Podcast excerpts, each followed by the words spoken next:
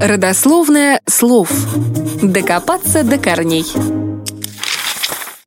Поиском и изобретением чудодейственного лекарства от всех болезней люди занимались издавна. Время от времени появлялись какие-то средства, претендующие на роль избавителей от всех недугов, но также быстро исчезали.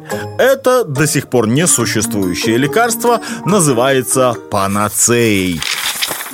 Слово «панацея» пришло из античности. В начале третьего века до нашей эры Древний Рим был охвачен сильнейшей эпидемией чумы, и по совету уважаемого пророка того времени, чтобы остановить хворь, в Рим был перенесен греческий культ бога врачевания Асклепия. Этот самый Асклепий, по преданию, имел двух дочерей. Гигея была богиней здоровья, а Панакея исцеляла от всякой болезни.